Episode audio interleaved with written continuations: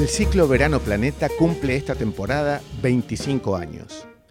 Nacieron por iniciativa del Grupo Planeta con la producción general de Marcelo Franganillo. Desde sus inicios, en Mar del Plata y Pinamar, el objetivo fue y sigue siendo acercar los lectores a los autores. Decenas de miles de personas han presenciado las charlas en las que escritores de diverso género presentan sus últimas obras. La virtualidad a la que nos obliga la crisis sanitaria cambia las formas, pero no los propósitos. Por el contrario, aspiramos a multiplicar la cantidad de espectadores. El Grupo Planeta propone así nuevas alternativas literarias que sirvan de refugio a los deseos de un mundo mejor y posible. Desde el 18 de enero hasta el 10 de febrero, cada martes y jueves a partir de las 20 por el canal de YouTube Planeta de Libros Argentina, se emiten una a una las ocho charlas. La de hoy comienza así. Bienvenidos nuevamente a esta, una de las charlas del ciclo Verano Planeta, este año en sus 25 años.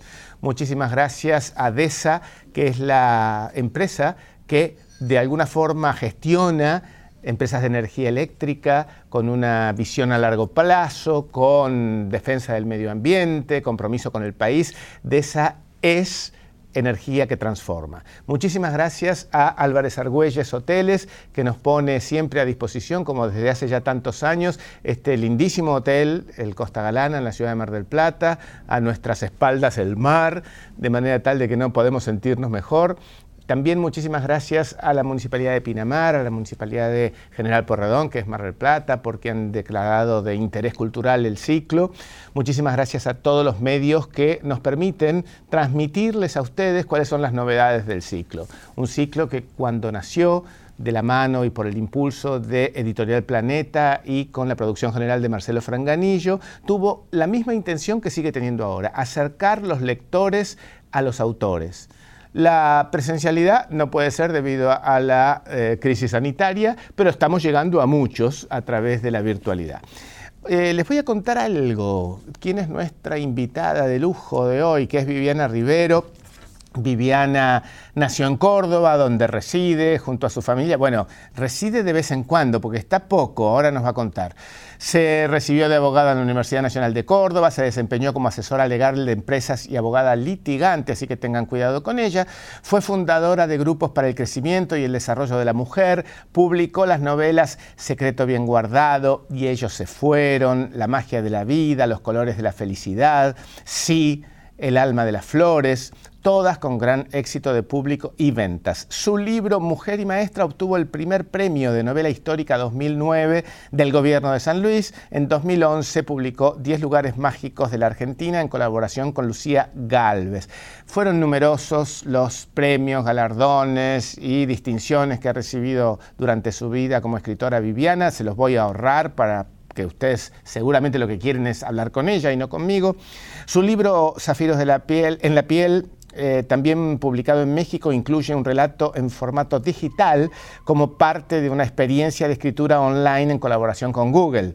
En 2017, Los Colores de la Felicidad recibió el premio de los lectores otorgado por la Feria del Libro de Buenos Aires. En 2019 El alma de las flores resultó finalista del premio Planeta y en 2020 fue publicado en España.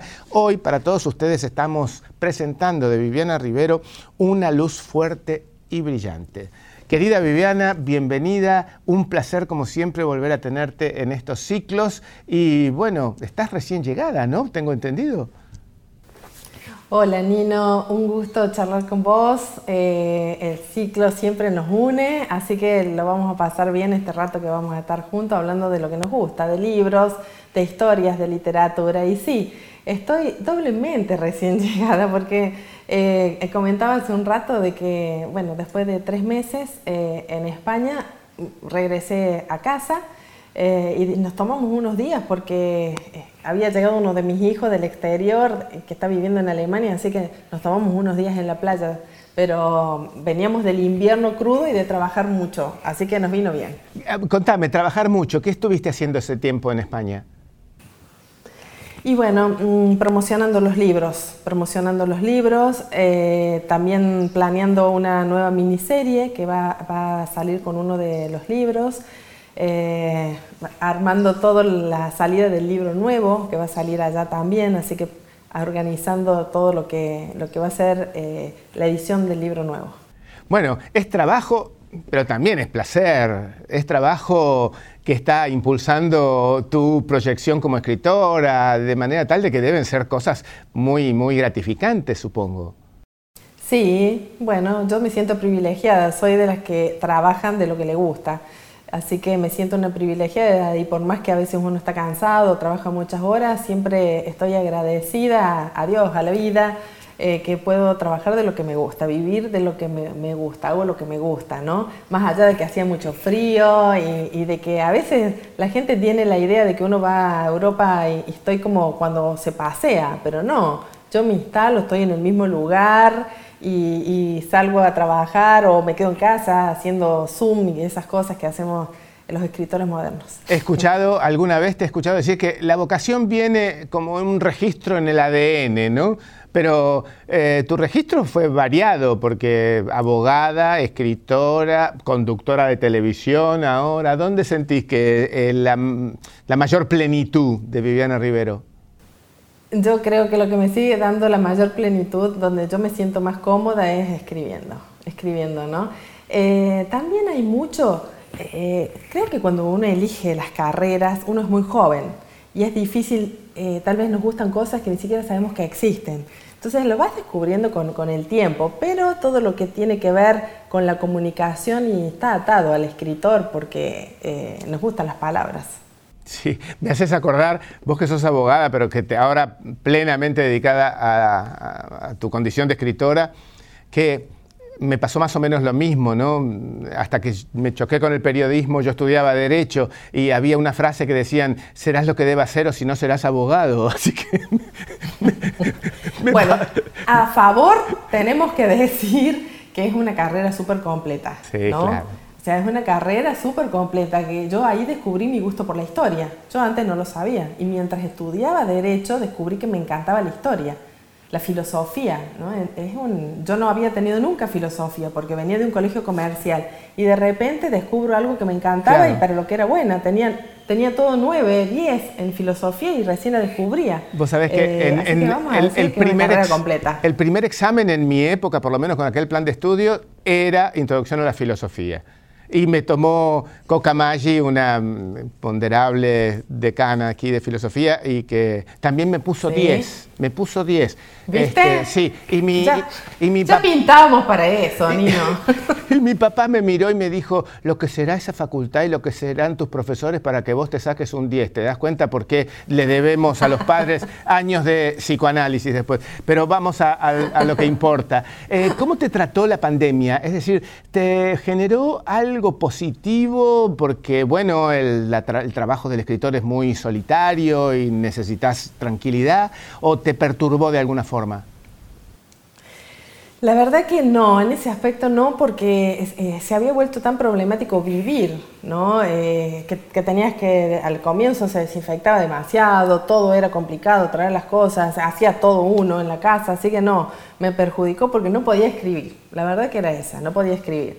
Eh, al principio lo vivía así con, como con mucho, mucho miedo. Y después, bueno, hubo un, un, clic que dije, tengo que seguir viviendo, tengo que seguir haciendo cosas. Y me acuerdo que me invitaron a dar una charla y eso fue lo que a mí me, me soltó de, de, los miedos y dije, bueno, me pongo el barbijo, tendré mi distancia social, pedía de que cuando se firman los libros, al final eh, me trajeran los libros y los devolvíamos después, no ya sacarse la foto junto con la gente, y empecé a dar charlas y eso, bueno, me, volvió un poco a la normalidad.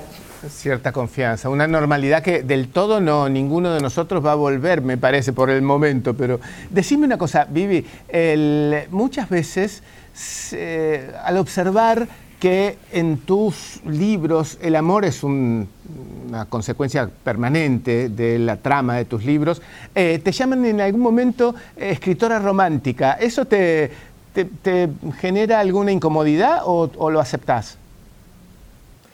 Bueno, la verdad que eh, me da lo mismo cómo me llamen. Si los libros les gusta, si reconocen eh, el libro, el lector actual tampoco no es un lector eh, fácil, ¿no? no se lo engaña fácilmente. Entonces tenés que escribirle,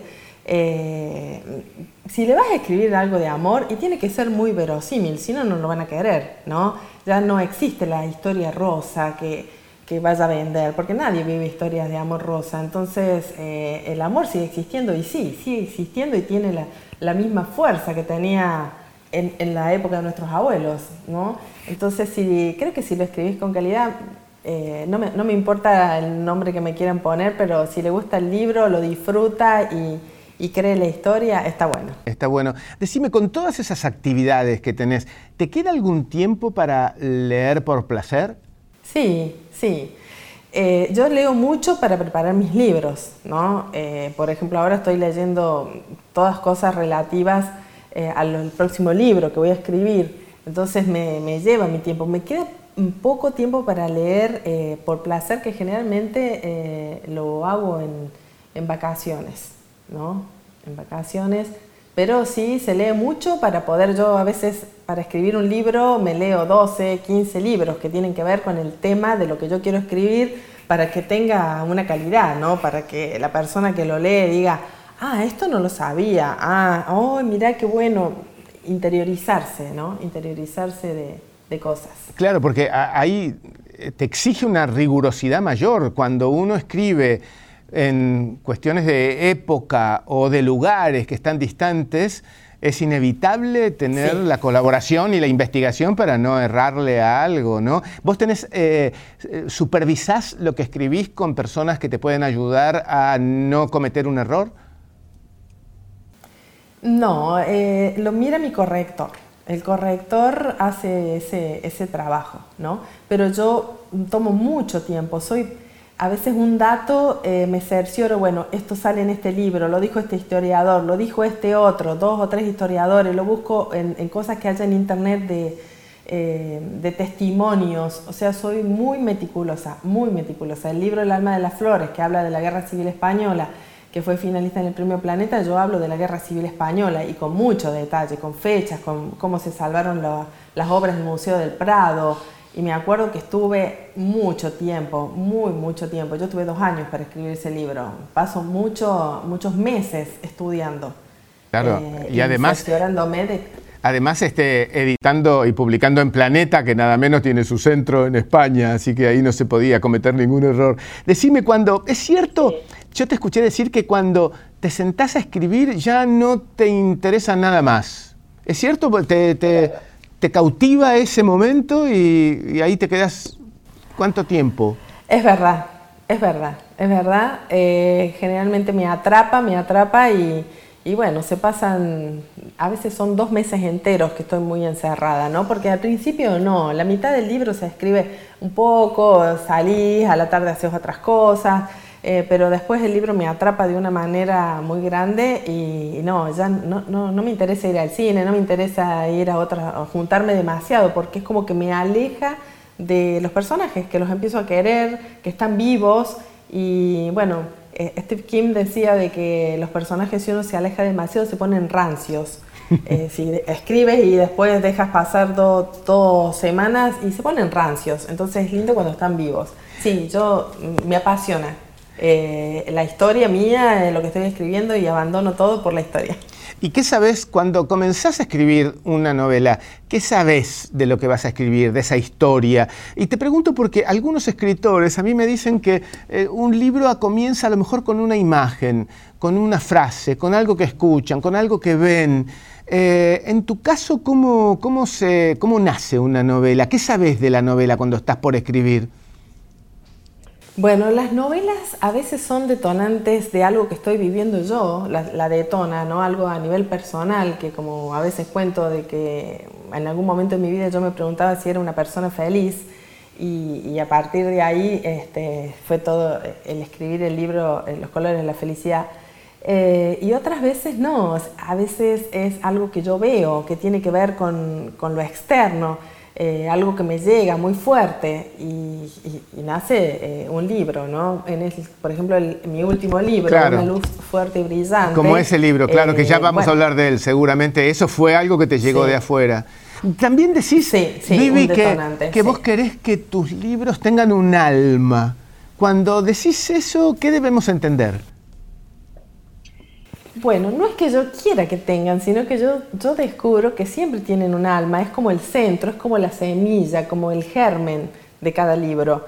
Eh, es como lo que da vueltas, eh, el tema que me da vueltas a mí sobre lo que yo quiero escribir, ¿no? Como dije antes, uno es la felicidad, eh, otro a veces es ese, encontrar que, que, hay sueños que para, para poderlos lograr vas a tener que hacer grandes cambios en tu vida, son como momentos que yo estaba viviendo y, a partir de ahí surge el tema de lo que yo quiero hablar. Y después que tengo el tema, empiezo a, armar eh, una historia y la, sumerjo en una época determinada, un contexto histórico determinado. Eh, pero lo primero es el tema, es como que me tiene a mí inquieta un tema ya sea porque a nivel personal es algo que yo estoy viviendo o porque algo lo detonó de afuera que no me lo puedo olvidar, que me da vuelta, que estoy pensando mucho. Ese es el alma. Entiendo. ¿A qué te referís cuando decís que vos jugás en tus novelas siempre con sentimientos intensos? Eh, creo que es, eh, es, si vas a leer algo es porque tenés ganas de estar muy entretenido y una manera eh, es contar momentos intensos en la vida de una persona que, como siempre digo yo, que son, son las diferentes facetas eh, del amor, eh, no, no, solo hablando del amor romántico en una pareja, sino el amor de padres a hijos, lo fuerte que son esas relaciones, para bien, para mal, traumáticas o no, el amor a la tierra, al lugar donde uno vive, cómo te marca eso, ¿no? Eh, el amor mm, a una vocación, que estás por una vocación, por algo que te gusta, estás dispuesto a trabajar sin saber si te van a pagar o no. Entonces creo que esos son los que generan grandes e intensos sentimientos. Eh, y de eso me gusta hablar, porque por esos amores estás dispuesto a hacer grandes cambios en tu vida o eh, tomar grandes desafíos o perseguir quimeras, así sea, ¿no? Eh, y, en, esos son los sentimientos y los intensos sentimientos que me gusta mostrar en los libros. Cuando me, despierta curiosidad e interés escuchar que decís que tus protagonistas, los personajes protagónicos, son siempre ficticios, pero que los secundarios mm, son reales. ¿Es así? Sí. sí, porque cuando uno toma, el escritor toma un contexto histórico real y te da ganas de hacer interactuar con alguien que estaba en ese momento, ¿no? Te da, te da muchas ganas de, hacer tu personaje, hacerlo interactuar con, alguien que existió de verdad, con, con alguna familia de renombre, con, algo que al lector le va a interesar. ¿Y ah, los amigos son víctimas de, esa copia de, los, de los personajes secundarios? ¿Se reconocen? Em, yo creo que no se reconocen, pero el escritor eh, arma un poquito de, esta persona real, otro poquito de otra real, ahí con muchos poquitos formas un todo de alguien ficticio, ¿no? Entonces por ahí creo que cuando tus seres queridos o las personas cercanas te leen y dirán, mm, che, este tiene algo, esto, esto es mío, ¿no? Creo que se, se encuentran, ¿no? Pero no dicen nada. Decime, tus libros tuvieron muchas traducciones. ¿Qué diferencia encontrás vos de los lectores? Si es que has tenido devoluciones, ¿no? Eh, ¿Son iguales los lectores en cualquier lugar del mundo? ¿Cambia según el territorio, la cultura? Eh, ¿Qué has percibido de lo que recibiste de, ellos, no? Sí, bueno, yo... Eh, tienen mucho en común. Yo diría que un 70% la gente que lee es muy parecida en cualquier parte del mundo. Es muy parecida. Siempre me gusta eh, elogiar al lector porque yo digo, eh, el, lector eh, es una persona que cree en el género humano porque invierte su dinero y su tiempo en algo que no sabe que hay adentro, pero sabe que lo escribió otro ser humano, no sabe que hay adentro de un libro y, y lo compra, invierte su dinero, invierte su tiempo pensando que ese ser humano tiene, el que lo escribió, tiene algo para darle tiene algo bueno para, para, entretenerlo, para enseñarle, para lo que sea. Eh, entonces, eso siempre me impresiona, ¿no? Como cree en el género humano, de decir, bueno, este ser humano tiene algo para mí, para darme.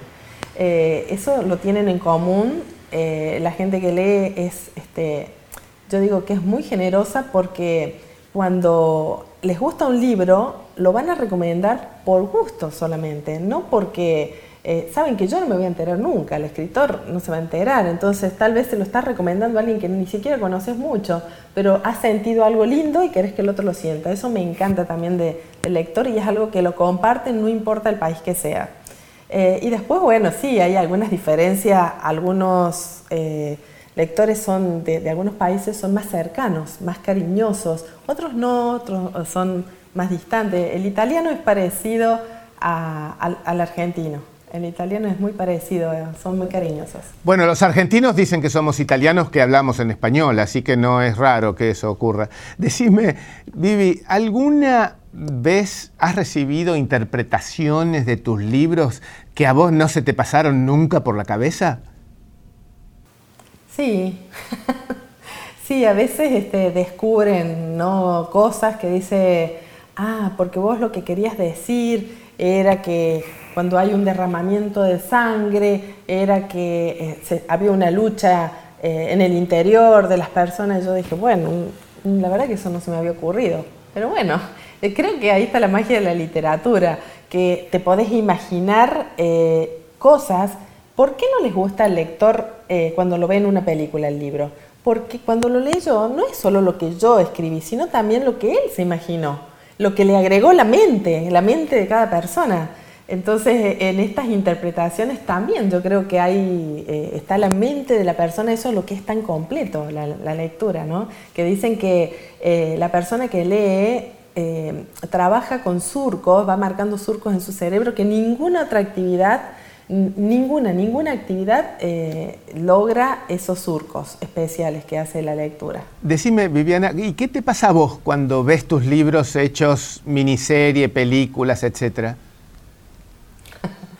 Se sufre un poco, se sufre un poco porque uno eh, quisiera que sea idéntica al libro. Eh, primero que no se podría porque llevaría mucho tiempo. Segundo también que, salvo que venga Hollywood y te haga algo y bueno, ahí hará bombardeos donde se derrumban los, los edificios, como hubieran merecido el secreto bien guardado, que tiene eh, unos, unos, bombardeos donde se derrumban los edificios y eso no está en la miniserie. Entonces se sufre un poco, pero uno, uno lo, soporta, ¿no? O sea, no, no, te trae, es más lo bueno que te trae que, que, la, que la, sensación de, de, que no está todo. Pero por ahí los lectores se nos enojan, ¿viste? Decime, en, en tu casa vos de chica no veías televisión porque tu padre no le gustaba o no tenían un televisor o porque él no quería. Eh, ¿Te hubiera gustado tener un televisor? O, y la otra pregunta es si a tus hijos les dejaste ver televisión. Bueno, la verdad que no sé si me hubiera gustado o no, porque como no, no se veía televisión en mi casa, no sé de qué me perdí. Actualmente tampoco veo casi nada de televisión. Me gustan las series y de vez en cuando veo series, pero si no, no veo, muy poco. Hoy estaba contando que cuando salgo a caminar escucho el noticiero, no, no, es, que lo, no es que lo mire. Entonces no, no, he sufrido ni sufro eh, la falta de, televisión. A mis hijos sí, ellos pertenecieron a, a, creo que fue la última generación, los veinteañeros, que veían televisión, porque veían muchas películas. Eh, pero eh, los veo ahora que están mucho con la, con la computadora. Decime una cosa, Viviana, ¿y tus hijos leen tus libros? Sí, sí, sí, sí. Eh, no todos, todos mis libros los han leído porque yo empecé a escribir cuando ellos eran niños. Claro. Pero algunos de los libros sí, sí, sí. ¿Y qué tal, qué tal jueces son? Son tremendos, así te digo, Nino. son tremendos y además justamente porque son tremendos, se los dejo leer antes que sean editados. Entonces, es más, a, una, a mi hija mayor se lo doy para que me dé su opinión. O sea, ella me dice, no, esto no me gusta, esto me parece que no va, eh, fíjate que un padre no haría eso, me da su, su opinión y siempre la escucho mucho. ¿Le haces caso alguna vez? Sí, ah, mucho. Sí, casi siempre. Casi siempre ganan ellos. Casi siempre. Decime, ¿cómo te como llevas? Como la vida, como, la, vida, claro. Que siempre, siempre ganan. Le damos todo. ¿Cómo te llevas con los movimientos feministas? Bien. Bien, sí, sí, sí, sí, me llevo bien. Em, a veces me han preguntado si, si no se contradice una historia de amor con el feminismo actual. Y yo creo que el feminismo habla de que tengamos libertad absoluta las mujeres para elegir lo que querramos y cuándo querramos. Y eso involucra eh, poder vivir una historia de amor, si se quiere, con la persona que, se, que a la mujer se le ocurra, ya sea un hombre o una mujer. Entonces, eh, en ese aspecto sí, me llevo bien. Antes de entrar ya directamente a hablar de una luz fuerte y brillante, te quiero preguntar sobre Gallos de Media Tarde. ¿Cómo llegaste ahí? ¿Cómo te sentís conduciendo un programa? Contame algo de eso, de tu experiencia.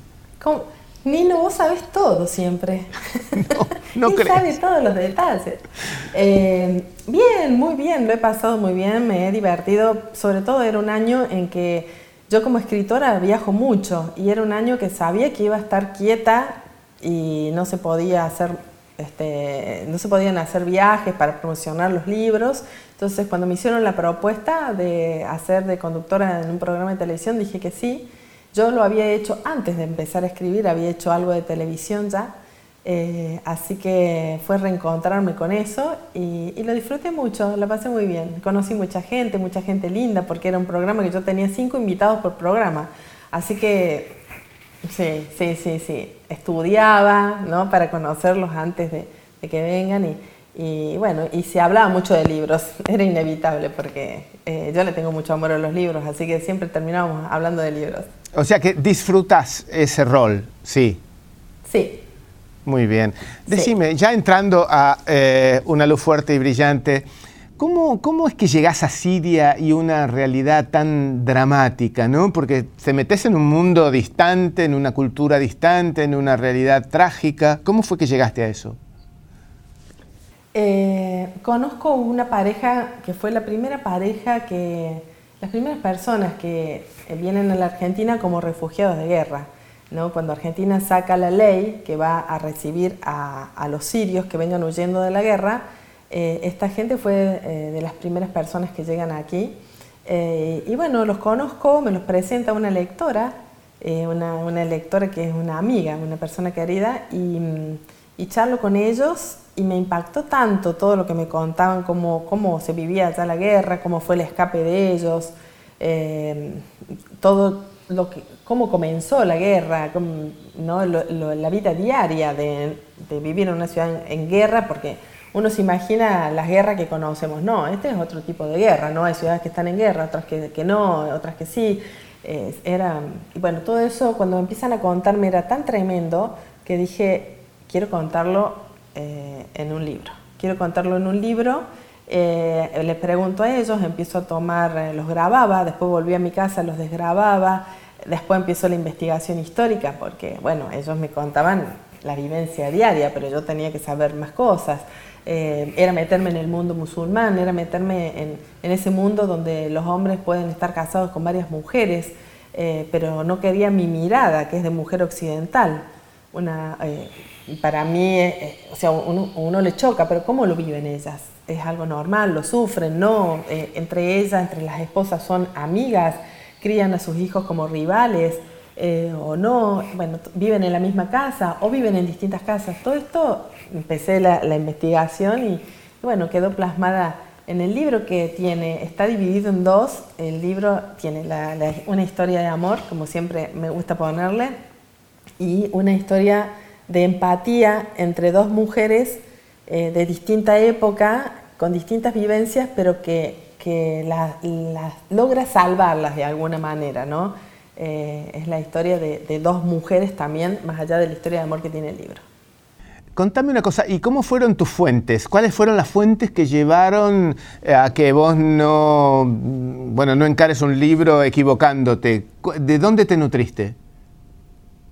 Eh, bueno, primero eran mm, todo lo que van a encontrar ahí es verdad, salvo que los personajes no, no, son la pareja que yo conocí, que lo van a ver en los agradecimientos que están con las iniciales, porque me acuerdo que la chica me insistía mucho que no pusiera sus nombres, pero no por, por ellos, porque tenía miedo, sino por la familia que quedaba en Siria, porque ellos ya viven aquí en Argentina, ya pero ellos, eh, todos los hermanos de ella eran profesionales, igual que la pareja, ¿no? Eran universitarios. Eh, y ella me dijo, no pongan, no vayas a poner nombre, o hay algo que por ahí pueden, hay un personaje en el libro muy importante eh, que es un chofer y yo tuve que cambiar bastante eso porque esa persona existió. Existió. Y ella me dijo, es, sí, me dice, si se enteran de que, de que esa persona nos ayudó y descubren quién fue, esa persona la pueden matar. En los agradecimientos están ARR y GG, ¿no? Eh, sí, sí, sí, sí, sí, así les puse a los chicos.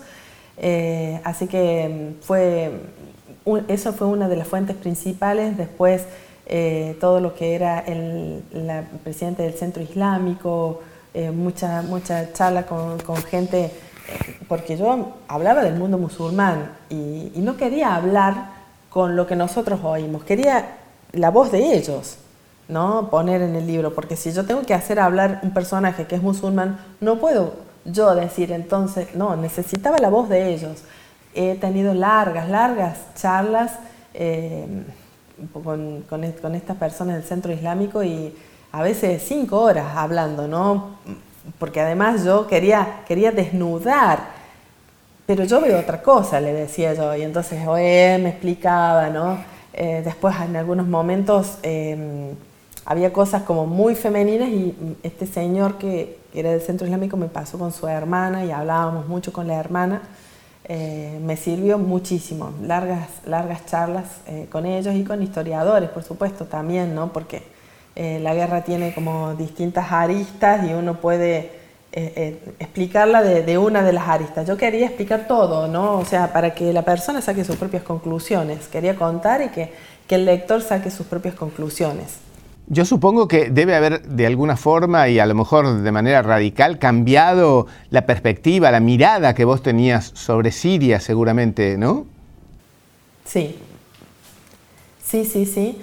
Eh, primero que yo quería contar esta Siria actual, pero eh, la, historia del libro, el libro, como dije, tiene dos historias. Una historia actual, que es la Siria actual, y hay una historia que transcurre en los años 50, que es de una mujer, que después este, este personaje se une con el personaje femenino de la historia actual, eh, que es Nunu, así se le dice a las namiras allá Nunu, y, eso transcurre en los 50. Entonces una Siria eh, llena de glamour, una, una Siria rica, ¿no? Eh, una Siria que impacta, en, diferencia de la Siria actual, que es una Siria empobrecida, tantos años de guerra, eh, llena de violencia.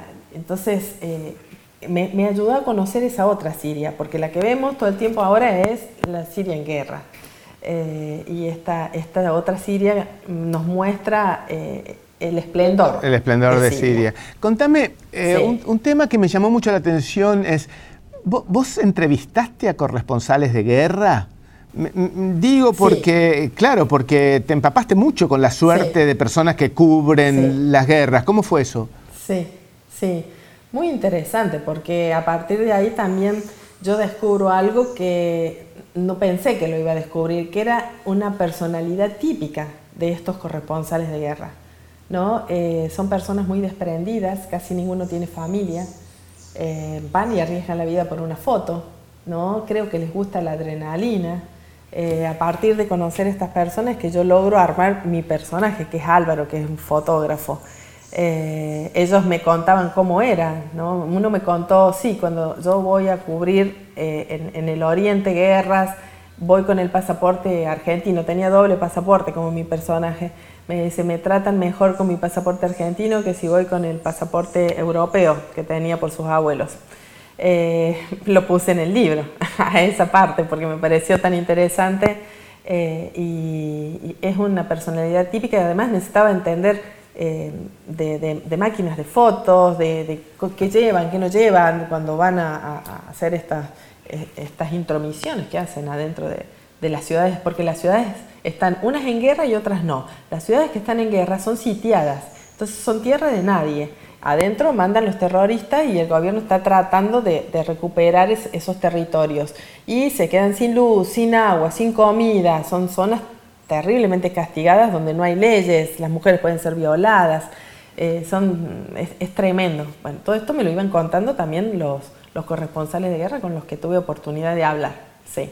Cuando te metes en el mundo de la mujer dentro del ambiente islámico, que produce algunas reacciones, como vos decís, desde una cultura distante. Cuando te metiste en eso, ¿fuiste manteniendo, entre comillas, el escándalo o fuiste entendiendo, interpretando, derribando prejuicios? No, siempre mantuve el escándalo, porque nunca, nunca encontraba, es más, me iba descubriendo nuevas cosas. Eh, por ejemplo, una mujer que se subleva, ¿no? Eh, corre riesgo su vida. Entonces yo quería entender, pero ¿cómo? La, puede ser eliminada, porque ella deshonra a la familia. Una mujer, por ejemplo, que se queda embarazada, deshonra a la familia, al apellido. Esa familia después no va a poder casar las otras hijas. los hombres no van a conseguir buenos trabajos, los hombres de la familia. Entonces ellos ven como la solución eliminarla. Eh, la eliminan los propios hombres de su familia. Y yo preguntaba esto ¿no? a la gente de Siria. Pero ¿y la ley? ¿Qué dice la ley de esto? Y entonces dice, no, es que la ley no, no, no está de acuerdo con eso, la ley castiga eso, pero es un flagelo que tiene la sociedad. ¿no? Es un flagelo que desaparece en chicas y bueno, nadie va a preguntar dónde fue, qué pasó, no, no, no, no va a pasar.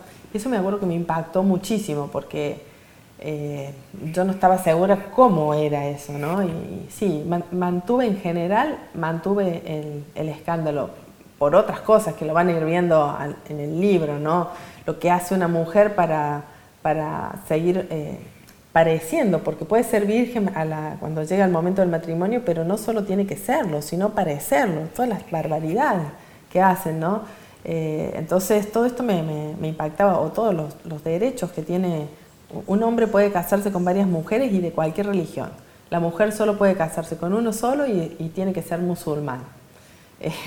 era, tremendo todo, ¿no? es una, es una realidad que no solamente está en el mundo musulmán, en la India, donde los musulmanes son minoría, ocurre exactamente lo mismo y hay un grupo de especialistas para eh, resolver si efectivamente la chica es o no virgen, a este, a este nivel de, cosas atroces que ocurren. ¿no?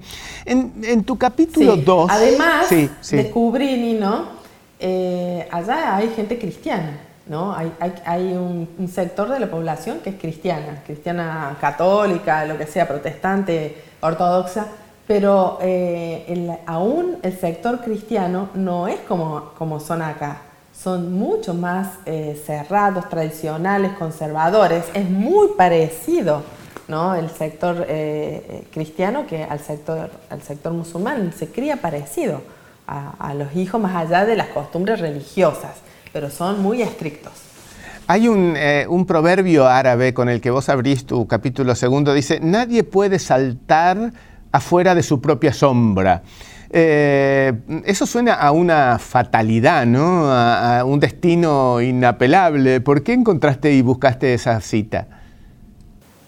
Eh, porque iba para ese capítulo, me gustaba porque lo elegí a cada uno para cada capítulo. Eh, en, este caso era como decir, era inevitable que Álvaro eh, si quedaba atrapado en ese edificio en ruinas durante varios meses con una mujer musulmana y por más que no hubieran querido tener nada, era casi inevitable, no se podía escapar de lo que, de lo que iba a venir. Cuando mencionas que las familias ricas en Siria eh, están un poquito menos apegadas a la rigurosidad que contás, eh, ¿es producto de tu, digamos, de tu ficción de la novela o resultado de las investigaciones? Eh, de las investigaciones, porque mm, yo hablaba con esta pareja que te comento que me ayudó mucho eh, y, después discutíamos mucho ¿no? con, con, esta gente del centro islámico porque opinaban diferente en algunas cosas, pero eh, la chica de la pareja me decía que cuanto más cosmopolitas son, eh, bueno, si, si, tenés dinero, eh, terminás queriendo que, tus hijos, que tu hija aprenda a conducir un vehículo, eh, querés que viaje y conozca las obras de Florencia en Italia. Entonces em, empieza a haber un poquito más de relajamiento en esto, porque son más cosmopolitas. Y a, veces me contaba esta chica que se vive de una manera, tal vez si vas de, paseo a ese lugar, a ese país, después volvés a donde vive tu círculo y se vuelve al, al, extremo conservador. Entonces por ahí eh, es difícil eh, no querer, si tenés un hijo y le querés dar con los gustos, y bueno, le vas a terminar comprando ciertas cosas que te van occidentalizando a veces. Seguro. Hay en otro capítulo decís algo así como que el, otra cita, ¿no? el suspiro de una mujer se oye más lejos que el rugido de un león. ¿Eso tiene que ver eh, con el amor o con el erotismo? Eso tiene que ver con lo que piensan los árabes. no sabes cómo me costaba a veces elegir los, eh, estos refranes, eh, estos, estos escritos de ellos, estos pensamientos árabes, porque eran muy machistas. ¿No? algunos eran tremendos. decía, una mujer dura un poquito en la vida, pero un amigo va a durar toda la vida. Y era difícil elegirlos, y, pero ese me pareció adecuado y en el caso donde yo lo puse tiene que ver con el erotismo. Perfecto. Em, en los países árabes suele haber, aunque no haya guerra, cierta incomodidad de las personas. Eso lo he visto yo por ser fotografiado. ¿Tenés alguna teoría al respecto? ¿Por qué no quieren que se los fotografíe? Mira, me pasó años atrás cuando yo visité países árabes que quise sacar una foto eh, de una mujer al lado de un puestito y el guía me dijo, no, no, no, porque ellos no quieren porque se, les, eh, le, robas un pedazo de alma. Bueno, mm, yo entendía así y cuando escribo el libro hay una situación y yo cuento eso, lo que a mí me pasó lo pongo que le pasa a un personaje. Cuando se lo hago leer a, esta gente del presidente del Centro Islámico, esta gente conocida, eh, me cuenta, me dice él, no, no es eso. Y me lo explicó de una manera mucho más minuciosa y la puedo entender. Eh, me dice, tenemos prohibido hacernos imagen de todo, incluida una pintura de la persona, imagínate, mucho más una foto. ¿Por qué? Porque es como que hay otra más está Viviana, que es en la vida real, pero mi foto ya hay otra Viviana y otra Viviana. Entonces ellos no lo ven bien a eso. Es como duplicarse. Y me contaba, eh, mi abuela, dice, cuando se hizo su documento, vino con la foto, porque en el documento le obligaban, llegó a la casa, buscó un cortapluma y cortó el cuello de la foto de ella. Dijo, ya está, ya no, ya no existe más ella. Ahora sigo siendo yo la única. Como que, como que sentían que una imagen de, de, de sí mismo sea en foto, en pintura, te quita algo, ¿no? no yo cuando el guía me dijo eso, dije, bueno, sentirán que le quito unos años de vida. No, no, como que le quitas la individualidad perfecta y hermosa del ser humano, eso sienten ellos. Tu protagonista invita a, la chica en la novela a visitar Argentina y ella dice, bueno, a lo mejor en alguna oportunidad. La pregunta es al revés ahora. ¿Conoces Siria y si no conoces, ¿te gustaría ir? Bueno, yo tenía todo listo para ir a Siria porque mi libro eh, iba a escribir de Siria. Eh, he ido a otros, países musulmanes, pero no había ido nunca a Siria. Ah, y, bueno, vino la pandemia. no pude viajar, me acuerdo que yo tenía que viajar en mayo, tenía el pasaje para mayo, y en marzo fue que se acabaron los viajes. Entonces mi libro se escribió eh, así, como con, los datos de los demás. Es la primera vez que me pasa algo así en un libro, eh, que no pude, no pude ir a Siria. Bueno, esperemos que puedas ir. Eh, tu personaje de pronto dice que una pareja estable no le quita libertad. Este, ¿Cómo se compadece la monogamia con la libertad? No me acordaba que había puesto eso, Nino. Eh, yo creo que la, persona que está enamorado no, no siente que le quitan libertad mm, en una relación de monogamia. Cuando, cuando querés, cuando amás, cuando estás enamorado. Ahora, si se te acaba el amor y, bueno, ya capaz que es más fácil que sentirse esclavo en una relación de monogamia, ¿no? Decime, hay eh, en, todo tu relato hay flashback, ¿no? Donde vas para atrás y ubicas a esa gente en otra época, etc. ¿Por qué, ¿Por qué ese recurso? ¿Qué le aporta a la novela? Me gusta mucho unir el presente con el pasado. Creo que mucho de lo que vivimos en el presente tiene que ver con el pasado y no solo el pasado nuestro, sino el pasado de, los que, de, nuestros ancestros, porque muchas decisiones que tomaron nuestros abuelos, nuestros padres, eh, terminan influenciando el presente que vivimos. Entonces me gusta mostrar eso, me gusta es mostrar esa unión entre el presente y, el pasado y cómo este, decisiones aún de otras personas también terminan marcando nuestro, nuestro presente.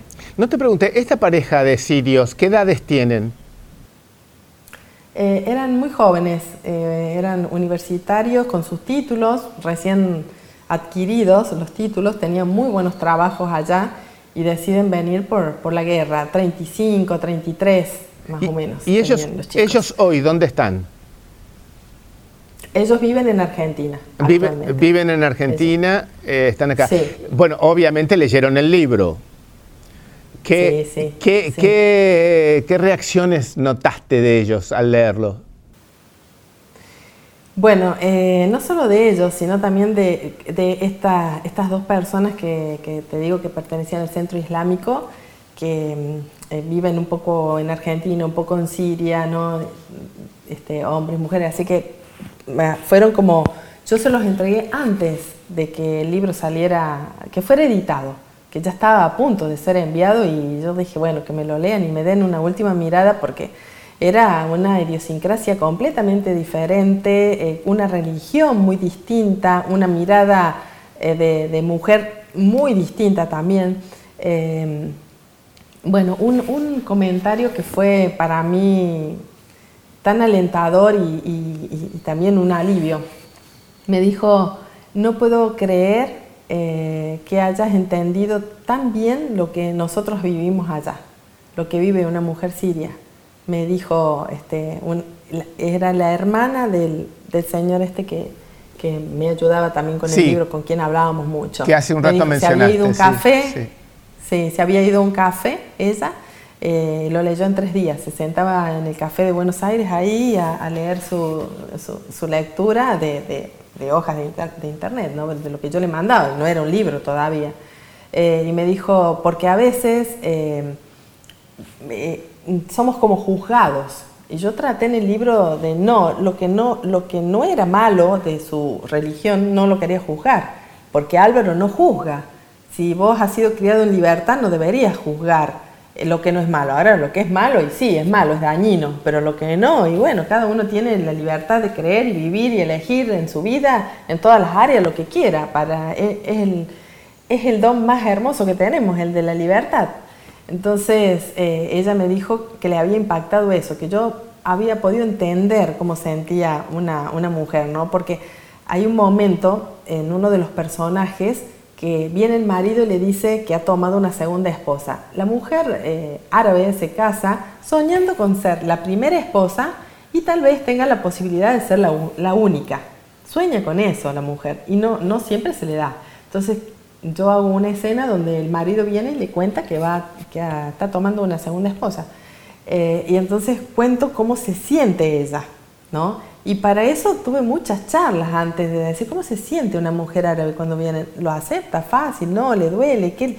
¿Se, se subleva? ¿No se subleva? ¿Le, ¿La va a odiar esa mujer? Entonces y empieza toda una relación entre estas dos esposas. Es lo que traté de, de hacerlo con cuidado y cuando ella me dijo que había entendido bien, ah, fue un gran alivio, porque no sé qué hubiera hecho, porque ya el libro ya se enviaba para la edición, claro. ¿no? O sea, es que me hiciste acordar que una vez hablando con un árabe musulmán, eh, yo le preguntaba cómo es eso de que se pudiera casar, en, ese país se podía casar hasta con cuatro mujeres. Ah, le digo, mire qué bien. Dice, no, no crea, dice, tiene sus problemas. Cuatro esposas significan cuatro suegras, me dijo. claro, sí, muy gracioso. cuatro suegras. En, en, el caso de los hombres que tienen dinero son cuatro casas donde ellos tienen que ir y de vez en cuando cumplir. ir a comer con una, eh, eh, y yo me imagino pensar en las distintas personalidades que tiene cada, cada mujer o cómo organiza la casa, o sea, adaptarse a cada casa diferente donde va llegando, ¿no? ¿No? Debe tener sus cosas. Sí, no debe ser fácil, además es muy costoso. Decime, ¿cómo nació, el, ¿cómo nació el, título? ¿Por qué una luz fuerte y brillante? ¿A qué alude este título?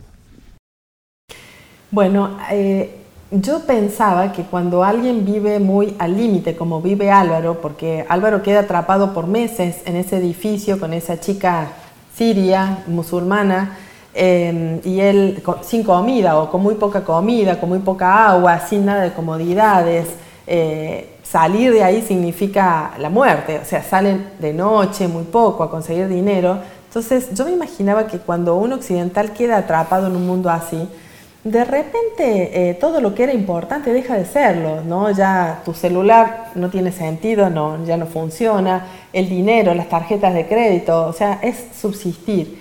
Y supongo, siempre he pensado que hay algo, eh, algo supremo que va más allá de, lo que tiene este mundo, sino algo que está en el más allá, que, trata de, de, empujarnos al ser humano, de guiarnos, para que no nos lastimemos, para que no la pasemos tan mal. Entonces, eh, yo me imaginaba que en una situación extrema como la de Álvaro, eh, uno debe estar más sensible a descubrir, a sentir esa vocecita, es eso envolvente que está en todas partes, que es una fuerza superior, que cualquiera, le podemos poner el nombre que quieras, ¿no? Universo, Dios, lo que uno cree.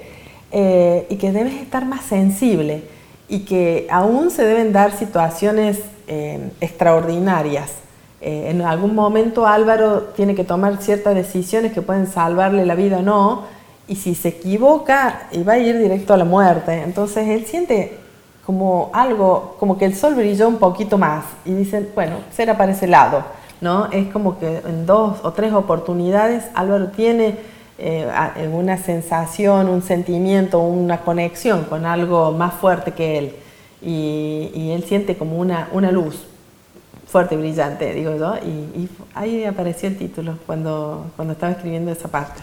Contanos algo de la tapa del libro. ¿Qué son estas manos y lo que se ve abajo? Sí. Bueno, las manos eh, que podemos, ¿la estás mostrando, Nina? Sí. Eh, las, las, sí, las manos eh, son manos pintadas con genas, las tatúa la mujer cuando se casa no solo se casa, eh, no solo pues se, se, las tatúa ella en su casamiento, sino todas las mujeres que van al casamiento. Porque algunas cosas son muy lindas. Por ejemplo, eh, cuando ellos se casan, dura varios días la fiesta. Y una de las fiestas, hay como varias fiestas, es solamente con mujeres. Con las mujeres de su familia, la familia del novio, las amigas, las tías, las primas, todas mujeres. Y esa fiesta que dura todo un día, es donde se tatúan las manos, que tiene un significado de desearle lo mejor eh, a, la, novia, de desearle felicidad. Ese es el significado de, pintarse las manos así. Y lo que ven abajo, bueno, es la terrible realidad de, Siria. Tremendo, tremendo. Que es eh, la guerra y su guerra. Su, yo hablo mucho de una ciudad Duma. Eh, Duma, por, que es donde queda atrapado este, Álvaro. Duma tuvo un gran ataque químico donde mm. fueron atacados con bombas químicas y dice que aunque encerraron los niños en los sótanos, el químico llegó lo mismo eh, y se les, lastimaba, eh, sangraban los pulmones, sangraban todas las, vías respiratorias y cuando los llevaban a los hospitales bombardeaban los hospitales, sabiendo que al pasar eso todo el mundo iba a los hospitales, o sea, es tremendo. Sí, sí, de una crueldad. Entonces quise poner eso. Decime, mi última pregunta es: eh, ¿qué tenemos nosotros el derecho a esperar del próximo libro de Viviana? ¿Qué? Una, algo, danos un adelanto. Es muy difícil contarles algo sin este sin espoliar develar de que se bueno más o menos más o eh, menos nos vamos nos vamos a ir a muy muy atrás mucho ah, más atrás de lo que generalmente yo me voy en la historia. Por eso estoy estudiando tanto. Me voy a ir muy, muy atrás. Bueno, esperemos. Vamos a esperar con Nos vamos a meter en otra época. Tu nuevo libro. Viviana, mil gracias. ¿eh? Siempre es un enorme placer charlar contigo y has dado mm, en este ciclo Verano Planeta un punto donde muchos lectores seguramente lo van a apreciar. Muchísimas gracias otra vez. Gracias a vos, Nino, gracias hasta a, a, Editorial Planeta y a todos los que apoyan para que podamos hacer el ciclo. Así que va mi, beso grande para todos, especialmente para los lectores que van a entrar y, nos vamos a reencontrar en, este, en esta charla que hemos tenido con vos, Nino. Gracias. Nosotros seguimos en el ciclo Verano Planeta con una próxima charla que ya sabrán ustedes cuál es. Gracias.